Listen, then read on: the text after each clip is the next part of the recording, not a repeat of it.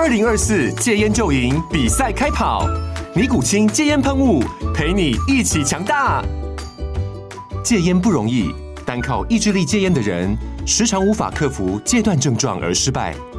尼古清戒烟喷雾将是你的神队友，简单一喷，药品急速释放，立即缓解七大戒断症状，不限场合提高戒烟成功率。除了尼古清神队友，你还可以寻求专业医疗人员协助，一起迈向戒烟成功之路。尼古清戒烟喷雾，用科学方法戒烟，请咨询全台各大药局及戒烟门诊。本广告由尼古清戒烟喷雾、卫部药书字第零二七八三五号提供。嘉安嘉护股份有限公司，台北市中山区民生东路三段二号十楼，北市卫药广字第一一三零三零一九零号。尼古清戒烟喷雾，相伴每个新开始。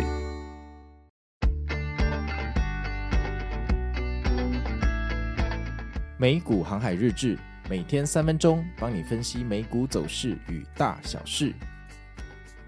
大家好，我是美股航海王啊。那现在是台湾时间的礼拜四。那外面的天气啊，看起来很好哈，阳光又普照，但不知道为什么哈，我家最近这里的窗户白天都会叽叽叫，就是风好像很大。那窗户明明关很紧，又有锁起来，我在想是不是这个气密窗啊年久失修哈？那风声叽叽叽的。如果你仔细听我这个前几天的录音，你会发现哈，这个我录音的时候背景哦有一些叽叽的声音，那个就是风声啊，就风声，白天搞得像这个台风一样。那今天看起来也不会下雨哈，应该是不需要带雨伞，大家可以放心出门。那昨天美股又发生什么低端的事情呢？我相信昨天晚上美股对大家来说都是漫漫长夜，甚至呃大家可能看到一半就去睡觉了哈，因为实在太难看了。好啊，那我们来看一下昨天美股又发生什么事吧。呃，昨天一开盘之后呢，这个三大指数啊本来是要往上涨哈。但这个涨了大概五分钟啊，就开始下滑了。那一路盘整哈，到偏炮时间的十点，才带来了一波小小的反弹呐。那这个剧情我们本来不觉得意外哈，因为盘后是特斯拉跟 Netflix 财报嘛。那传统来讲，这两个公司就是这个科技股的先驱，也是两大地雷啊。那身为这个地雷先驱这种双重属性的这个角色呢，有获利的卖压是非常正常。如果昨天一直涨一直涨，那才恐怖。那是不是要盘后呢要逐高台去跳水哈？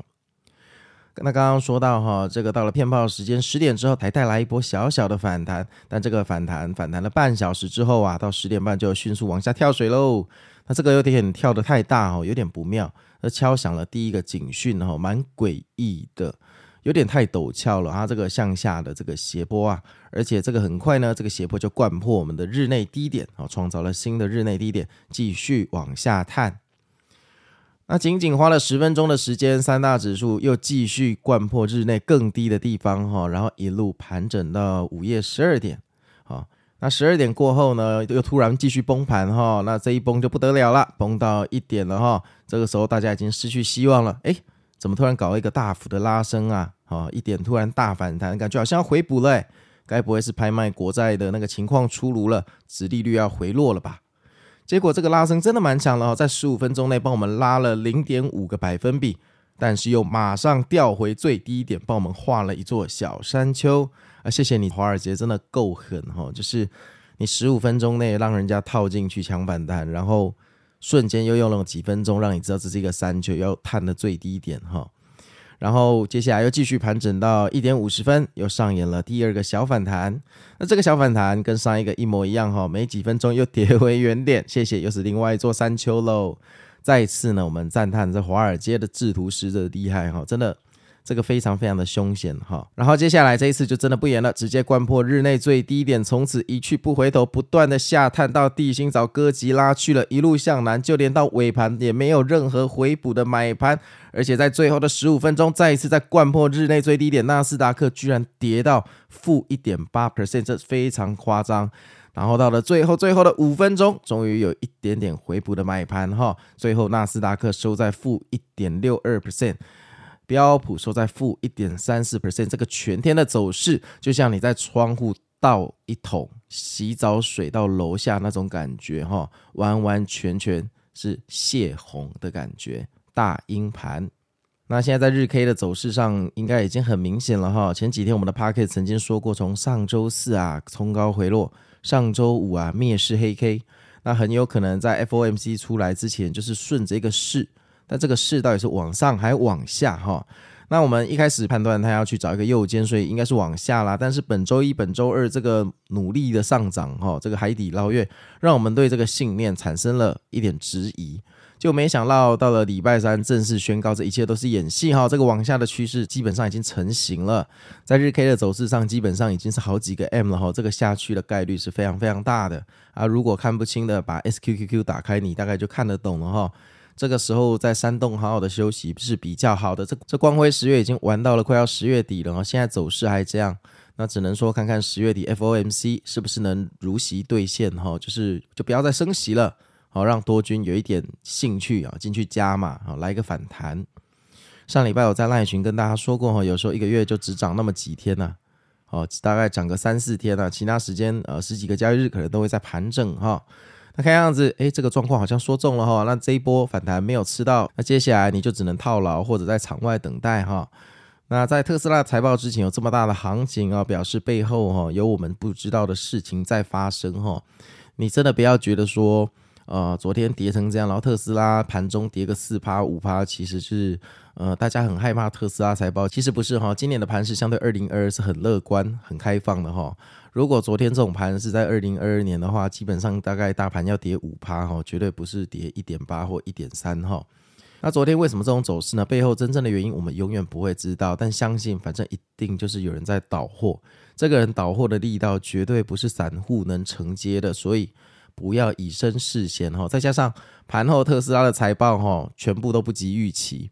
那当然，华尔街是可以上市喜办，没有错啦。可是你要想，礼拜五鲍鱼哥还要出来讲话哈，所以这个屋漏偏逢连夜雨哈，这个要杀散户的话，这个最近哈，这个真的是非常多借口可以来做文章，然后所有的技术线图趋势全部都向下，你千万不要一厢情愿的觉得今天晚上大不一天龙，明天又继续大不一天龙哈。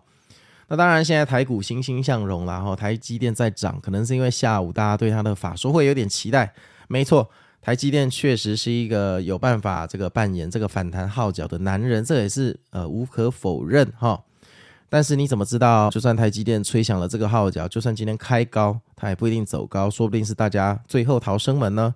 所以今天就算开高，其实冲高回落的几率还蛮大的哦。你们千万不要太乐观，其实。人生这一个礼拜不赚钱是不会死的，但是你的财产只有一百 percent，所以呃不要乱去冒险哈。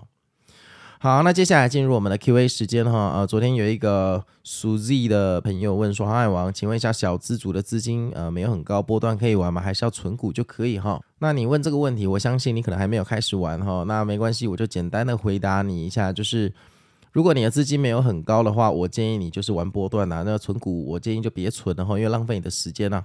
你小资金存股，以数学的公式来看，当然是很完美。譬如说，市面上有很多的书或者很多的说法跟你说，诶，你小资族每个月存多少，三十年后你会有多少钱？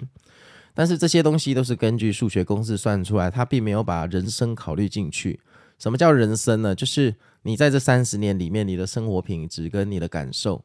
哦，那你做这件事情的时候，你二三十年基本上是无感的，而且生活品质可能不会获得太大的改善哈。你唯一的经济来源可能就是你的薪水。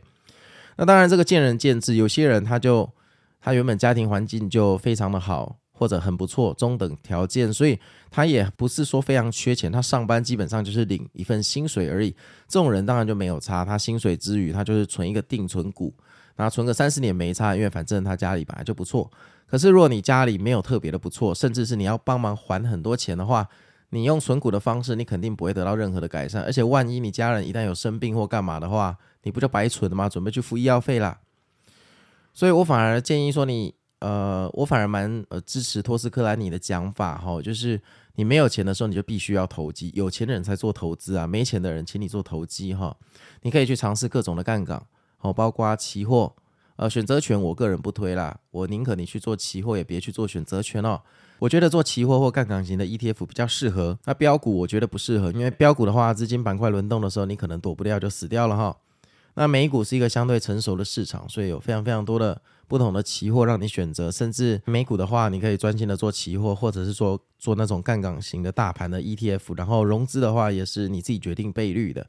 它不像台股正股融资，就是强迫你二点五倍，非常容易出局哦。美股其实你可以融个一点二倍、一点三倍，那是你自己决定的。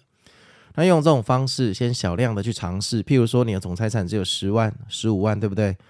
你不用一开始就全部投进去，你先拿个一万块丢进去市场试试看，先练习把一万块台币，譬如说赚到三万块台币，你再投入更多的钱。那如果你就算亏了，你顶多亏这一万啊，你不要玩太大，你你那个停损要设好呢，你不要一万到最后保证金缴到那个十四万全部缴进去，那就无缘了哈。那我相信能控制期货的人以后来做股票肯定游刃有余。但是如果你连股票都做不好，跑去做期货，肯定死得很难看了哈。所以如果你钱少的话，你也没什么选择。你做你做那个存股太慢了哈，你要么就做杠杆 ETF，要么就做期货。我个人觉得这样比较好，顺便呢练习一下你的纪律。那同时，我认为你的年龄应该很轻哈，年纪轻轻啊，承受风险的系数比较高，应该要多尝试风险哈，不然你到以后会很不好。